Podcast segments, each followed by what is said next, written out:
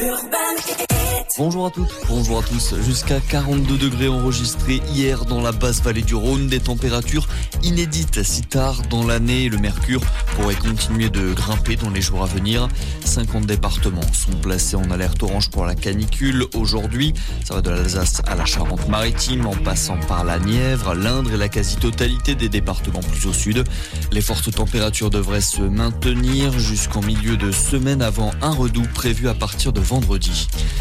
Ouverte suite à des dégradations dans un golfe de la Vienne. Ça s'est produit à Beaumont-Saint-Cyr en marge du convoi de l'eau. Une marche en opposition au méga bassine. Une quinzaine d'individus ont pénétré dans le golfe. Ils ont détérioré le green. Les images de vidéosurveillance ont été consultées par les enquêteurs.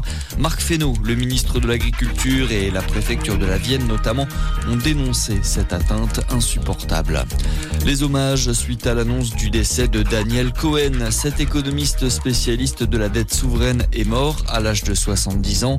Daniel Cohen était un professeur, un homme d'idéal et de transmission, de débat et d'engagement. Nous perdons un grand intellectuel, un économiste qui a fait rayonner notre recherche française, un humaniste sincère, la déclaration d'Emmanuel Macron hier. De son côté, Elisabeth Borne a fait part de sa tristesse et a rendu hommage à un brillant économiste.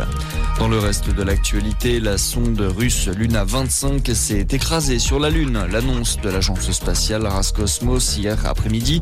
Un accident survenu hier lors d'une manœuvre avant l'alunissage. La mission Luna 25 avait pour objectif de donner une nouvelle dynamique au secteur spatial russe. Il s'agissait de la première sonde russe à être lancée par le pays vers la Lune depuis 1976.